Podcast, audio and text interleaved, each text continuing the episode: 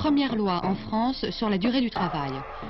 Le Code du travail régit les questions relatives à l'emploi, aux conditions de travail ou à la santé des salariés. En France, la loi sur le travail le dimanche. Le travail, Nouveau suicide chez France Télécom. c'est la santé. Le Conseil de prud'homme est un tribunal.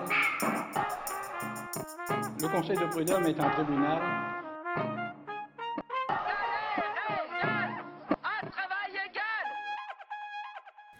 Bonjour à toutes et à tous et bienvenue sur Profession salariée, le podcast des droits des salariés.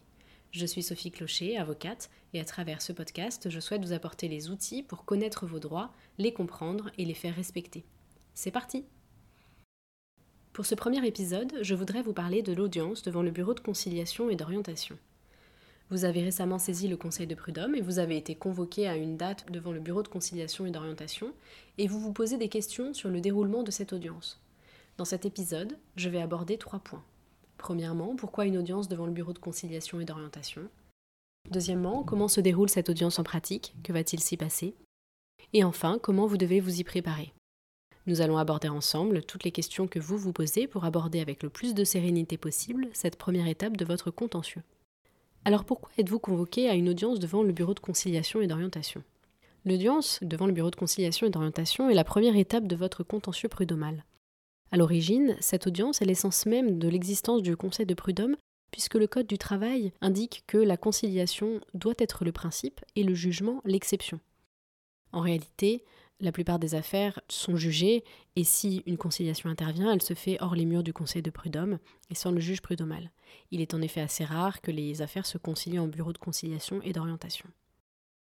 L'audience en bureau de conciliation et d'orientation, comme son nom l'indique, est une audience où soit on concilie, c'est-à-dire que l'employeur et le ou la salariée trouvent un accord, soit on réoriente l'affaire à une date ultérieure. L'audience en bureau de conciliation et d'orientation est donc une audience spécifique, elle est à huis clos, c'est-à-dire sans public, et seuls les parties et leurs avocats sont entendus par deux juges prud'homaux dont le rôle est d'inciter les parties à trouver un accord amiable. Cela veut dire qu'au cours de cette audience, votre affaire n'est pas exposée dans son intégralité, c'est une audience qui vise uniquement à rechercher un terrain d'entente entre les parties pour mettre un terme au litige qui les oppose. J'attire votre attention sur le fait que si les parties concilient en bureau de conciliation et signent un accord de conciliation, cela représente un véritable intérêt pour le ou la salariée car les sommes ne sont pas soumises à l'impôt sur le revenu et l'accord permet un versement plus rapide de l'allocation chômage avec une réduction du délai de carence. Certains litiges échappent toutefois à l'audience de bureau de conciliation et d'orientation et sont portés directement devant le bureau de jugement. C'est le cas par exemple des demandes de requalification de votre CDD en CDI ou encore des demandes de prise d'acte ou de démission équivoques.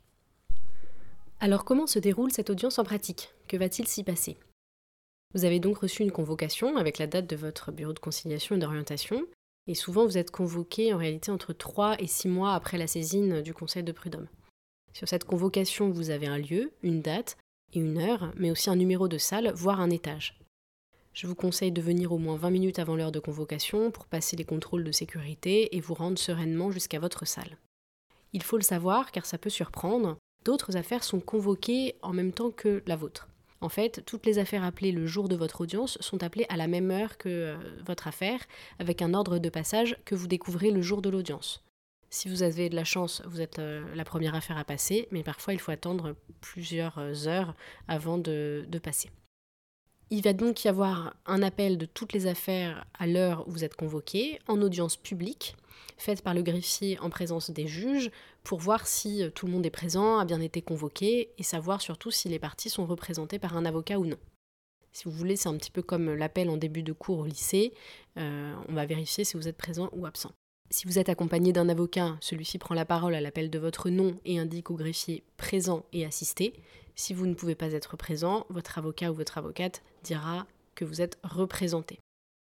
Une fois que l'appel des causes est terminé, les affaires passent les unes après les autres, et lorsque c'est euh, au tour de votre affaire de passer, l'audience se déroule en trois étapes. D'abord, le greffier demande à la société un extrait cabis, puis il prend des informations dites informations d'usage sur votre dossier. Donc ça va être la nature de votre contrat de travail, vos dernières fonctions, la date d'embauche, le dernier jour travaillé, euh, la date de licenciement si vous avez fait l'objet d'un licenciement, la convention collective applicable à votre contrat de travail, le code NAF et euh, votre salaire moyen. Ensuite, les juges vont euh, essayer d'inciter les parties donc à, concilier, c'est-à-dire que en fonction de ce qu'ils auront lu dans votre quête, ils vont être plus ou moins insistants en vous disant bon, ce serait quand même bien que vous trouviez un accord. Et en général, ce que dit euh, l'avocat de la société, c'est qu'il n'a pas reçu d'instruction pour négocier aujourd'hui. Et donc, on passe à la troisième étape, à savoir que les juges prud'homaux constatent qu'il n'y a pas de négociation possible et orientent l'affaire à une date ultérieure pour qu'elle soit jugée et il fixe un calendrier pour indiquer à quelle date les parties doivent échanger leur argumentation écrite, euh, qu'on appelle conclusion. Enfin, la troisième partie de cet épisode, comment vous préparer à cette audience? Eh bien, si vous êtes assisté d'un avocat, ce que je vous recommande évidemment, vous n'avez pas de préparation particulière à avoir, si ce n'est celle de vous préparer à croiser votre ancien ou votre ancienne DRH ou votre ancien patron ou patronne. Et si vous n'êtes pas assisté, il faut que vous prépariez les informations d'usage que j'ai évoquées plus haut, sous forme par exemple d'une petite liste récapitulative, et de vous munir à minima de votre contrat de travail et de vos bulletins de salaire. Pour finir, on me demande parfois dans quelle euh, tenue vestimentaire venir au conseil de prud'homme. Eh bien, ma réponse est très simple. Vous vous habillez de la même manière que vous vous habilleriez pour venir au travail. Voilà, vous savez désormais tout sur cette première étape de votre contentieux prud'homal. Je vous donne rendez-vous les 10, 20 et 30 de chaque mois pour découvrir un nouvel épisode de Profession salariée, le podcast sur les droits des salariés.